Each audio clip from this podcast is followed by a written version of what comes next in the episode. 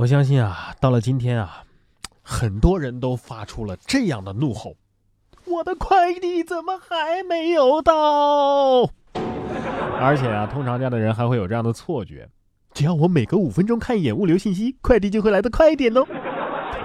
别急，别急啊！现在快递小哥啊，一天都要工作十七个小时，还说了我们会尽快给你送过去的。双十一之后啊，北京的一个快递小哥开启了疯狂送货模式。小哥说呀，我日均送件三百件呢！啊，人家日啖荔枝三百颗，他是日均送件三百件，高效，一天可能要送个五六千件。尽管发货量非常大，但是老板呢仍然表示，我们人力成本高啊，我们网点其实并不赚钱，辛苦啊是真辛苦，但是说不赚钱就过分了啊。不过呢，顺丰可能要说了，真的不赚钱呢，还赔钱呢，保价二十万的燕窝给击碎了，被判全额赔偿，然后顺丰不干了。今年四月，自贡市民杨女士啊，通过顺丰速运向北京邮寄十斤的燕窝，并且保价二十万元。结果没想到呢，燕窝抵达北京之后啊，发生了破损。于是杨女士把顺丰速运诉到了法院，要求啊，按照二十万的保价进行赔偿。经过一审的法院审理，杨女士的诉求得到了支持，但是顺丰速运不服啊，认为这燕窝破损又不影响你的药用价值，而且杨女士不能提供价值证明，不应该赔偿这二十万。于是呢，向自贡中级人民法院提起上诉。你们觉得顺丰应该赔这二十万吗？不是，当初你收那一千块钱保价费的时候，你怎么那么干脆呢？是吧？收钱一时爽，是吧？现在货物因为你们的问题出现了破损，就想甩锅了。顺丰，你就买个教训吧，还不影响药用价值。是，可是好好的燕窝变成燕碎了，燕碎跟燕窝的价格能是一样的吗？对呀。别问我是怎么知道的，谁的朋友圈里还没一两个卖燕窝的微商啊？说到微商啊，接下来要说的这位大爷可能让所有的微商都羡慕。谁说实体经济不行了？这位老大爷摆摊卖煎饼卖了三十年，你买他的煎饼啊，还得拿号。北京的东京路上啊，有一个这个网红煎饼摊儿，这老爷子叫白毛啊，已经叱咤煎饼江湖三十年了，人送外号“白毛煎饼王”。买他的煎饼不排队，只叫号。不少人为了能够吃上他的煎饼啊，宁愿等上俩小时啊，趁着热乎咬上一口，哎呀，香气扑鼻，嘎嘣脆呀！真的吗？要要切克闹煎饼果子来一套是吧？其实还好了，至少不需要本地户口或者是外地户口要提供五年纳税证明。最后摇号一三五二四六单双号现摇，然后周日还休息不卖，没这样就不错了。发家致富啊，没问题啊，但是前提得遵纪守法。这位金店老板收购废旧手机炼金就被刑拘，一百个手机能够打出一个金戒指。近日，苏州警方查处了一间藏有化工废水和危险化学品的民房。这个民房的租客是一对经营金店的夫妇，他们收购废弃的手机，在这个地方炼金。据了解啊，每吨废手机能够提取一百五十克黄金，也就是说，一百个手机能够打出一个金戒指。目前呢，涉事的夫妇啊，因为污染环境被刑事拘留。旧手机换盆子剪刀了啊！这就是收购旧手机的目的，懂了吗？真的吗？果然呢，赚钱的招都在法律上写着呢。哎，你说有什么事情是合理合法，在那儿不动就有人往里边丢钱的呢？还真有，一个是许愿池，或者呢是抓娃娃机。来看看这个创意怎么样啊？说线上抓娃娃，快递送到家。网友说不充钱根本就抓不到。手机遥控抓娃娃在全国各地啊，现在是越来越火了。所以呢，抓娃娃 APP 啊都采用线上、在线、实时、远程这样的模式。通过手机抓到娃娃的商家呢，会通过快递来寄送奖品。用户呢必须要在线上进行充值，面额最低的有十块钱的，甚至几百块钱不等的。多名用户表示啊，他们都是充了钱之后才能够抓到娃娃，使用免费送的这游戏币啊，根本就抓不到。哎呀！套路都懂的啦，就不用说大实话了吗？这种 A P P 本来就是用来赚钱的啦，商家又不是搞慈善，你不充钱怎么可能让你抓得到嘞？大街上的娃娃机，你不投钢镚儿，呃，他让你抓吗？是不是？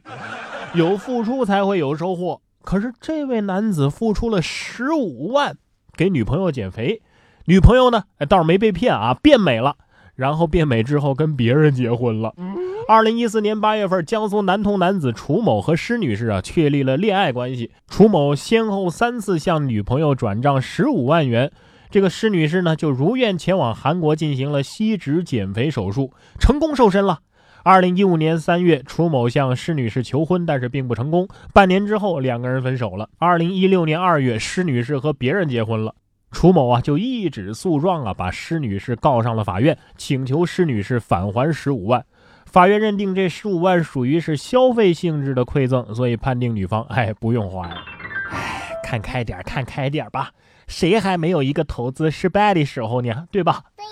这个故事告诉我们，不要再劝女朋友减肥了。你女朋友要是又瘦又高又美又漂亮，那还能看得上你啊？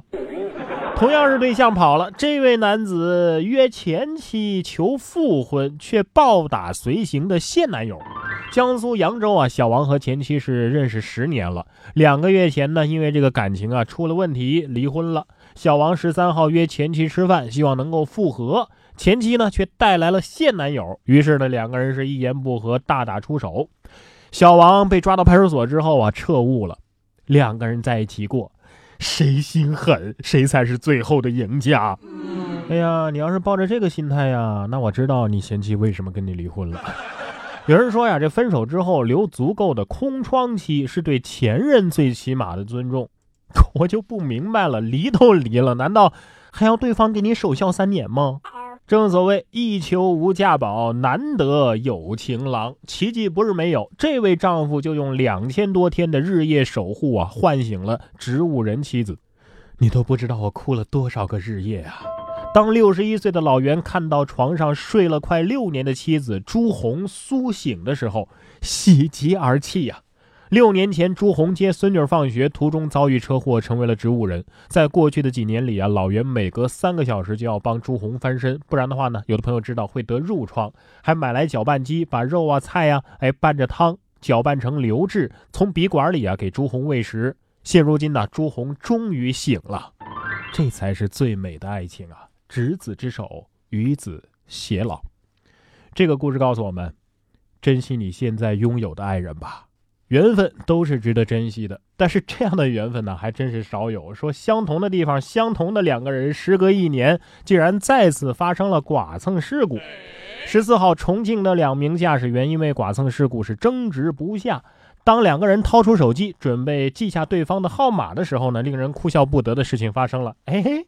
我们两个人相互既然都存的有对方的手机号码，原来呀，一年前在同样的地方，同样的这两辆车，同样的这两名驾驶员发生过同样的这样的剐蹭事故，最终两个人呢不得不屈服于这场奇妙的缘分，握手言和。有缘千里来相蹭，是吧？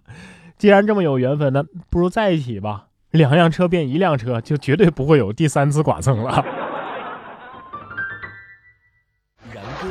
秀时间，现在继续。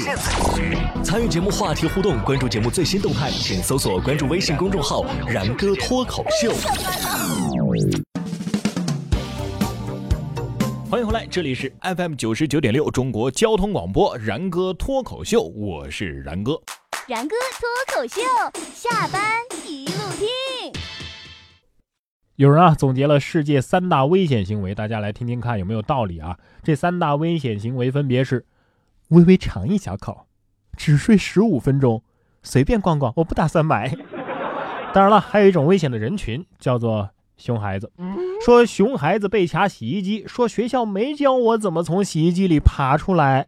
近日，山东枣庄的一个男孩啊，翻进洗衣机里玩耍，结果被卡住了。男孩试图自己爬出来，但是没有能够成功。家人呢，只好求助消防队员。当问起学校有没有教过你一些消防知识啊，男孩却说：“嗯。”学校没有教我怎么从洗衣机里爬出来，最终男孩被成功解救。不是小弟弟，学校也没教你怎么爬到洗衣机里去啊啊！学校要说了，这是我背过的最无辜的锅。我明白我为什么现在这么穷了，因为学校也没教过我怎么样才能暴富啊。有人说呀，小孩子犯了错认个错就行了，哎，小孩子才认错，而我们成年人呢，只能认命了。可是这位残疾乞丐他就不认命，苦学六年成了画师，笔下的画作惊艳众人呐。重庆的小伙子唐昌应早年因为残疾靠乞讨为生，直到二零一零年华严寺方丈收留了他，并且传授了他画艺。一天学都没有上过的这个小伙子呀，从零开始学写字画画，学画六年，练画一年，学成之后呢，几乎没有人相信你居然会画画。最困难的时候，他身上只有三块钱，曾经一起乞讨的同样劝他：“哎呀，干脆你重操旧业算了，乞讨啊，是吧？”但是唐长应心里知道，这不是我想要的生活。如今他凭借卖画的收入已经度过了难关，还租了房子，开了一间属于自己的画室。他说。我想靠自己的努力养活自己。有梦想谁都了不起，真的。我看了一个照片啊，他认真画画的样子真的特别帅。男人就是这样，真正的魅力真的不是来自于颜值，而是那种对生活充满希望、勇于承担责任、不轻言放弃的精神。这几位学霸说实话也挺帅的，说考前呢被困电梯，淡定求救，并且盲听英语听力。十一月，四川大学的十一名大二学生正准备去参加英语考试，不料呢被困在电梯里了。报警之后啊，他们发现听力考试即将开始，于是赶紧拿出这个耳机开始听题。他们说呀，如果现在不听的话，等拿到题呢根本做不了啊。等听到第十题的时候，电梯门终于被成功打开，他们立即赶往考场。还听啥听啊？我觉得不用听。衬衫的价格是九磅十五便是。学霸呀，就是不一样。其实我跟你们也差不多。啊！你们是盲听，我是盲选，瞎选呐。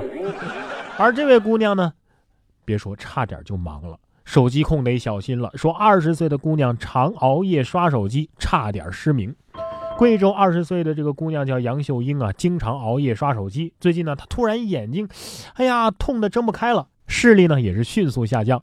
结果呢，被确诊为角膜溃疡穿孔，必须要做角膜移植。幸运的是啊，医院通过一家公益组织为她找到了合适的眼角膜，让她得以重见光明。各位，你还在沉迷刷手机吗？还好我已经二十六岁了，不是二十岁的小伙子、小姑娘了。问题是不看手机，我我怎么知道你这条新闻呢？是吧？暴饮暴食会死人，但是我就不吃饭了吗？吓得我赶紧再玩一局吃鸡压压惊啊！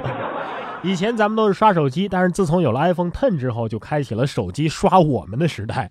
不过呢，这个刷脸技术啊，果然还是有 bug。说老妈用自己的脸设置 iPhone Ten，结果儿子能够轻松的刷脸解锁。这位妈妈新买了一部这个手机 iPhone Ten 呢，并且用自己的脸呢设置了这个哎刷脸解锁嘛。但是她发现自己十岁的儿子也可以刷她的脸来解锁。那么这样一来，儿子一言不合就可以拿妈妈的手机买游戏装备了。哎，我知道了，这其实是 iPhone 10的隐藏功能——亲子鉴定。我真怀疑啊，这个儿子是不是亲生的，也该做一下亲子鉴定。说七旬老母溺亡，儿子儿媳嫌风水不好，拒收遗体。十一月十二号，湖南岳阳一个七十七岁的老人溺水身亡之后啊，他的儿子儿媳以非正常死亡、对风水不好为由，拒绝把老人的遗体运进屋办理丧事。经过相关部门的协调，死者才得以敛尸入棺。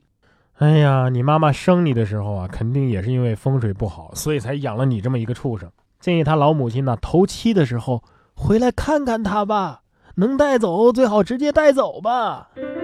最后要说的这些警察好像也不怎么认识自己人。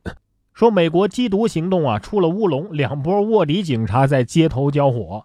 底特律十一分局的卧底警察伪装成毒品瘾君子，引诱卖家跟自己交易。见了面之后呢，二话不说是掏枪就干呐。打了一半，感觉哎呀不对呀，对方这怎怎么这么厉害呀？是硬茬子呀！赶紧叫支援。对面呢也不甘示弱，我也叫人吧。两波援兵气势汹汹地杀到现场，相互一看，大眼瞪小眼了。这卖家呀，其实就是引诱买家跟自己交易的底特律十二分局的卧底警察。嘿，你说真相会不会就是底特律早就哪还有毒贩呢？没了。警察感觉，哎呀，不行啊，这样要下岗啊。于是呢，个个都派卧底去冒充毒贩。警察早就已经垄断了全城的毒品交易。哎，好像《使徒行者二》就这么演的，是吧？